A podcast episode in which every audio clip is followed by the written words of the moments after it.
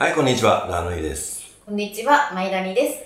こいつらスピってんな、えー、通称こいスピ第4回目ということで、4回目、初めて撮りですね、今回ね、初めて。はい、初撮りです。いいです。ね、4回目。何しましょう、4回目は。えっ、と、今日はですね、いよいよ、えーオリンピックが始まりますね。うん。で、ちょっとスピリチュアル、あまり関係ないのですが、あの、スポーツ観戦が大好きなアナさん、はい。えースポーツのすすめということで、まず、ちょっとサーフィンについて語っていただければと思います。サーフィンを語るの？そう、あのうね、ん。例えばほらサーフィンって競技に入ってなかったでしょ？あ、そうそう、今回から、今回から。ね、今回ら。からっていうところも魅力だと思うし、うんまあ、注目の選手とか、うんサーフィンすることってこういうふうにエネルギーに影響するよとかそういうのを教えてくれたら嬉しいなと思います。はいはいはいはい。まあ、基本的にじゃあ、あのー、単純に、うんイタローと、うんまあ、イタローがダントツだろうっていう、ブラジリアンですよ。はい、うん。イタロー、まあ、あ選手のお名前ですそうですねはい、注目の選手についてまず。えっとね、サーフィンが好き嫌いで言うとあんま好きじゃないんですよ。うんがっついた感じ、でも野獣のように板振って、うんで、とにかくでっかいエアかまして。ああじゃあジャンキー。いや、あのね、もう本当にね、ちょっと次元が違あ行う。かれてるタイプの選手、次元が違うんですよ、うんサーフィンの。うんあのーで、綺麗かっていうと、あんま綺麗なサーフィンじゃないんですよ。じゃあサーフィンの得点のポイントっていうのはどういう形でしていくの？採点っていう。ジャッジが5人いて、うんで、最高点、あの、10点満点で、あの、一本一本やっていくんですけど、うんえっと、まあ、10点満点で、とね、一番上の人、一番下のロースコア、ハイスコア、ロースコアカットで、真ん中の3つうんで、えっと、平均点をね、出していくうんうんうんはい。感じなんですけど、えっと、例えば、10点満点で8.6、ん ?8.5、うん9点とか出るじゃないですか。それの3つを選ぶで、で、えっ、と、ベスト2ウェーブで、うんあのやっていくんですけど、うんうんえっ、とね、基本的に遊びみたいな感覚のものなので、うんうん採点競技しかやり方がないんですよね。じゃあ、うんジャッジの好みっていうのも当然入ってくあると思うしう、国を挙げてのことなので、ん、多少忖度があると。忖度あると思います。あとでも忖度ある分、ハイスコア、ロースコアカットなんで。それはじゃあちょっと私ねあんまりにも素人すぎちゃう質問なのかもしれないけれど、例えば波に乗ってる長さであったりとか高さとか綺麗あのねあそういうことなの？自然相手なんで、うん。えっ、と、要は、日本の志田下っていうところにあるんですけど、うん。まあ、釣ヶ崎海岸っていう、うん。まあ、日本の志田道場って言われてる、であの、うん日本のプロサーファーが一番集まるところなんですよ。で、日本の波って、志田の波もビーチブレイクで、そんなに綺麗な波じゃないんですよね。だから、台風がたまたま来て、で、えっ、と、ね、えっ、と、あそこだと、何、西の、西の風？俺、しだしたあんま行かないんであれなんですけど、うん。えっ、と、要は、オフショアってよくね、世間で言う、うん。オフショアって言葉は聞いたことあるでしょ？ちょっと待って。この靴下面白いでしょ？面白いのよ、この靴下。ちょっとごめんなさいよ。うん。喋っててラーさんの靴下見たらね穴が開いてて。穴って、穴が開いてたんだけどこれわざと開いてんの？これ、あ、買ったまんまそうです。いう靴下なんだ。なんかね、あの、土踏まずのところが開いてるんですよ。すごいあったあのあれ？涼しいため？いや、これ、あれじゃない？あの、1枚100円とかの靴下なんで、全然違き生地代カットのためじゃない？これ。うと思うよ。違う？違うと思う。だってすっごい綺麗な穴だもん。これ絶対こういう風に作る方が難しいと思あ、そうう。うんじゃあ何のためこれ？涼しさのためかな。まあごめんなさい話が飛んじゃうあまりにもね靴下がなんか衝撃だったから、すごいでしょ？すごいん突っ込ん。じゃったんだけど、でじゃあ、あ、で、あの、はい。別に俺はあの、イタローをお勧めしてるわけじゃなくて、うん。あの、うん、イタローがとりあえず今、今ね、うんあとガブ、ガブリエル・メディーナっていううん。人がいて、まあ、両方ブラジリアンなんですけど、ガブさんの方は綺麗なサーフィンなんですよ。で、やっぱりブラジル人が今、ダントツでうまい。へやっぱハングリー精神がすごいんだね。うんうん。だってブラジルってそんな豊かな感じがしないじゃないですか。でも例えばバリ島行くとブラジリアンブラジルからバリってすげえ遠いのにうん。すっげえいっぱいいたりとあかそとにかくがっついってるんですよう波の対して差が激しい感じのイメージはあるなのかな？かとにかくブラジリアンがすげえ、っていうのと、うまあそこにねやっぱあのーまあ俺は53歳なんでんうん。その彼をレジェンドとは思わないんですけど、うんうん。やっぱあのアメリカのねケリー・スレーターというもう48とかじゃないですかね。あの人49とかかな。じいさんじゃないですか、うん、うん、そうね。47とか8なサッカのかなー界の数みたいそうあんなスケールちっちゃくないけどね、うん。世界の話なんで、なうん。あそっか。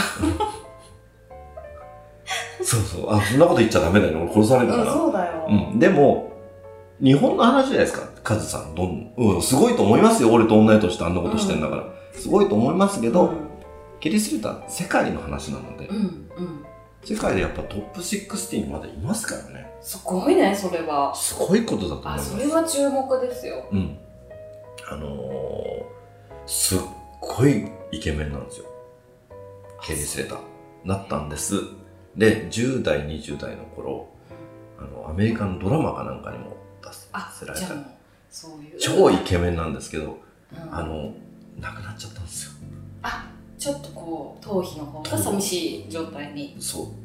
頭皮丸出しみたいな、うんうん。でなんか路線を変更して。よかったんですけどそれが逆にね、うんうんうんまあまあまああの若い子たちの間でレジェンドですよ、それも注目なんですけどやっぱね日本勢ねそこでね。うんやっぱカノアさんまあカノアはアメリカアメリカ人なんですけどね基日本系アメリカ人うん日系日系っていうのかな。あそっか両ご両親ともご両親は湘南かなんかの人で、うん。あのー両方ねあの単にカリフォルニアに移り住んででカノアさんはあのちっちゃい頃からねカリフォルニアにうまいですよサーフィンうまいです。で彼は WSL ってその賞金の出るところにこれから集中していくんでしょうけどそれまではもうとにかくオリンピックで WSL で勝つよりもオリンピックで勝ちたいって言って、まあそこに照準を合わせてくれてるんで、うん。まああのなんだろう中途半端な回戦になっちゃってるじゃないですか、うん。今回。うん。でも選手たちはうん。ガチですよ。なんかさガチです。変なことが起きなきゃいいね。変なことって何、なんか人工的にさうん、なんかすっごい雨降らされるけどさ。どういうことよ？そういうことがさオリンピックの間になければいいね。ああまあね。でもとにかくサーフィンって波がないと始まんないん人で工的なさ津波みたいな、起こされたりなければいいね。暴風雨に見舞われるとかさ。いやそうですね。ただ本当に波がないと本当に話にならないんで、うんうん。その波が出るかどうかですよまずは、そっか。うん。まあ余談なんですが私がねなぜそうやってあのおすすめしてほしかったかというとあのねまあオリンピック賛否両賛否両論あるかちょっと待ってもらっていいですか？それ、うんそのその話ちょっと待ってください、はい。待ってもらっていいですか？カノアの話をしましたよねはい。カノアもそうなんですけどリアルジャパニーズが出てるわけですああそうね。よ大原ひろとうん。あのねなんだろうね。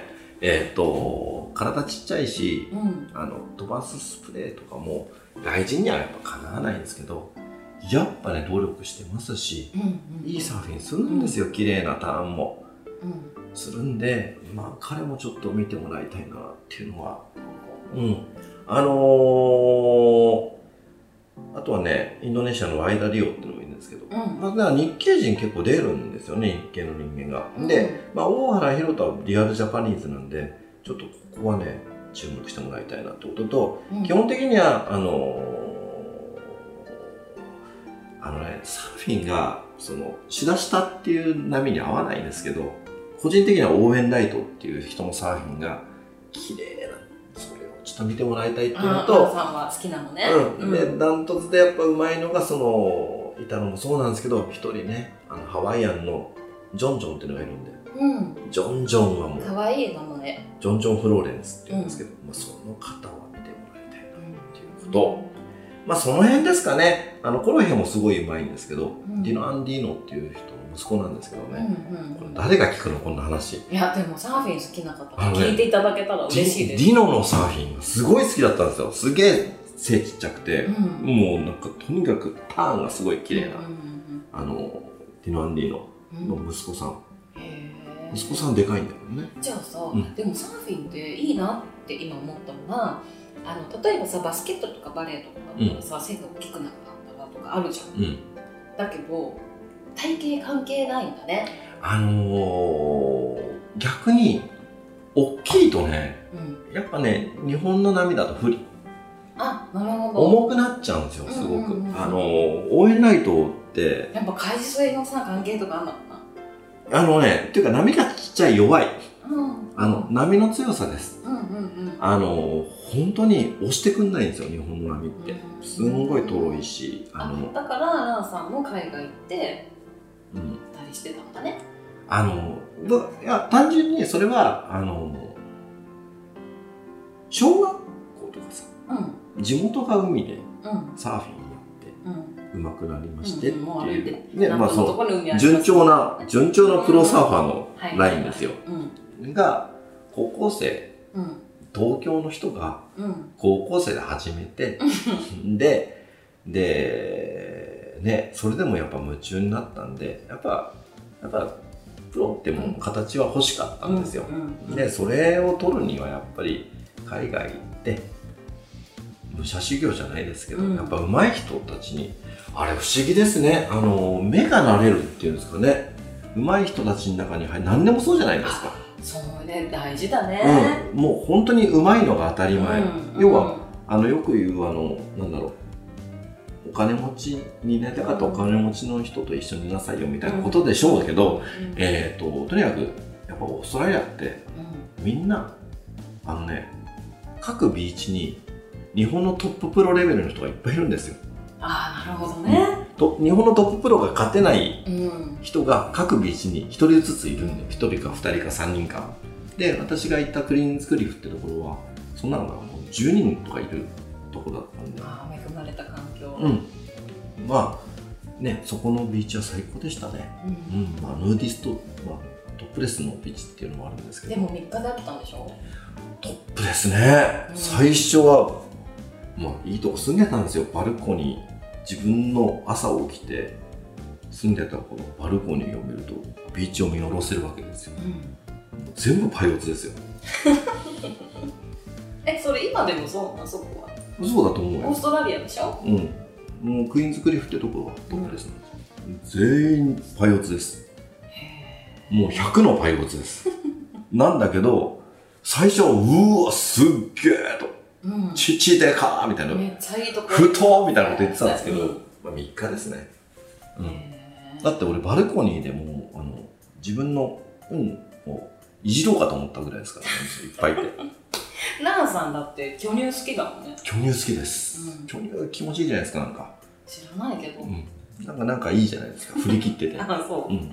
まあまあ、そんな話は、な何の話でしたっけ？から巨乳の話にでで要はおすすめ選手で言うと、まあ、大原宏斗はちょっとみんなで応援しましょうよ、カノアと。うんうんと思います。で、えっと基本的に、個人的には応援ナイトのサーフィンが好きだけど多分勝てない。うん日本の波絶対勝てないんで、ジョンジョン。でも結局最終的にはイタロが勝つだろうなって思ってます。へええっとじゃあサーフィンの競技のここ見どころだよっていうところってどんなところですか？あのね、いや、ごめん、あの、日本の波で、日本の台風じゃない波で、見どころもクソもないのかなって気はするんですよね、うんトップサーファーの。うん結局波次第なんですよ。うん波次第なんで、結構寂しい感じになっちゃう可能性もあるので、うん、なったらごめんねみたいなだったらごめんね、だけど、いい波だったら、でもほら世界初でしょ？うん。あ、ね。でも、選手はみんなガチなんで、うん。どんな波だろうが、うん。そこは見てほしいです。うん、じゃあ自然とのその乗馬がどういくかっていうことですね。そうですね。結局、あとはもうジャッジなんで、あのーその、ね、波乗ってる本人とも違う話なのでジャッツの点数はもうちょっと別の話なんですけど、うん、本当なら見に行きたかったねみたいですね。で、えー、と女性はねタチアナ。やっぱブラジリアなんですけど、うん。タティアナさんがまあうまいサーフィンするかなと、うん。あとはギルモアさんとかねこの辺が来るんですけどうん日本人だとね前田真ひなちゃん。私その子テレビで見たよ。すごい可愛い子だよね。あと安室さん。うん。うん、まあ、なんだろうな、やっぱ弱いんですよ。でも応援しましょ応援しましょう。うん。弱い、あの、なんだろう、いたける力とかも弱いし、ううんなんだけど、頑張ってほしい。うんうん。もうやっぱね、あの、地の利を生かして、うんあの、やっぱ、それぞれね、あの、海によって波の割れ方が違うので、うんやっぱシダ下にどんだけ慣れてるかっていうのはあると思うのでうんうんうんう、んまあ、その辺で言うと大原さんはね、うんすごいむっちゃ期待できると思います。はい。あの長くなっちゃいましたが。あいえいえありがとうございますあのなぜねこの話をするかというとあのオリンピックみたいな競技って賛否両論あるかと思うんですよ、例えば冬季オリンピックでもあるスケート選手が言ってたんですけどやっぱりねオリンピックって優しくないんですうん。国からも出ますうし、ん。優しくしてくれないところもあるんですよ、うんうんあのただ祭典でお祭りでうん。だけではあのいけないところがあるんですっていうまあ選手そうでしょうね。いたりしたり、うん。あのあるんです。よだけど私ねなんでスポーツっていうものが生まれたかっていうそのことって初めはもしかしたらさ残酷なものだったかもしれないようん。だけど人間ってどうしても競い合ったりとか一番になりたいと思ったりなんかね競争するような本能がある気がするんですよ、要は例えば男の人だったら本能的に自分はすごく強くて、うん。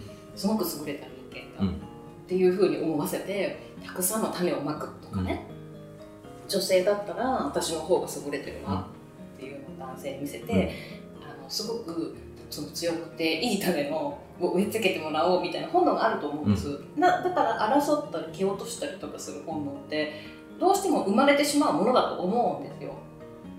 でそれがなんか人間とか自然の摂理じゃないかなと思って。それが例えば殺し合いとかじゃなくてスポーツとかっていうねステージだったらいいのかなとうん思ったりするんです。うんであの要はさあのやっぱり夢ってあった方がいいよくてやっぱりね選手一人一人全員ですよ。夢叶えた方々そうだね。オリンピックに出場できるってことは、掴み取った方々なんですよ、でやっぱりねそこからエネルギーをね感じてほしいなっていや、あのね。夢を叶えた人たちのエネルギーとかあとはそこにかける情熱みたいなのをすごく感じ取ってほしいその例えばブラウン管から伝わってくる画面から伝わってくるだけのものになってしまうかもしれないけどやっぱりねそういうのを感じるっていうことがすごく少なくなっているんじゃないかなって思あのー、まあ、一応、ね、曲がりなりにもですけど、う。一応プロは目指したわけじゃないですか。全然叶わなかったですけど、うんやっぱね、すごい中途半端だったですもん。うんうん、やってることは。あの、オーストラリアに来ました。でも、やっぱり仕事しなきゃいけないので、うんほぼ仕事で一日埋まっちゃうわけじゃないですか。あの確かにビーチを走ってサーフィンするってのはしてたんですけど、うんうんうん。でもやっぱりね小学校生まれた瞬間からサーフィンやってみたいなうん。人たちにやっぱそれでもかなわないじゃないですか、うん。だしやっぱねそれで日本人のプロになった子たちもそのビーチには来てたので、彼らはねストイックさがやっぱ違う。そうだよね、うん。だからある意味さあの自分の管理もできてるし、食事もちゃんともうん。う18とか10、うん僕17ぐらいでちゃんと食事の管理もしてたし、変な話個人うん。を使う女性とのねうん。日程とかも彼らは、調整していく、ね、調整していくし。ほらなんか筋力しなきゃいけないみたいなさ、うん。チームもあったりするっていうもんね。すごいなと思う。あのねやっぱ試合の前日はダメとか。うんうんうん。試合の何日前にしようとか、ね、でも多分それ自分の体を知るっていう面でもすごくいいことだすと思うごいなと思います。だってその頃俺もうその子たちより全然年上だけど、うん。えー、年齢ってなってましたもんだってうわ。ー全然意味が分かんない。いやいやこれだと。っていう頭じゃないですか。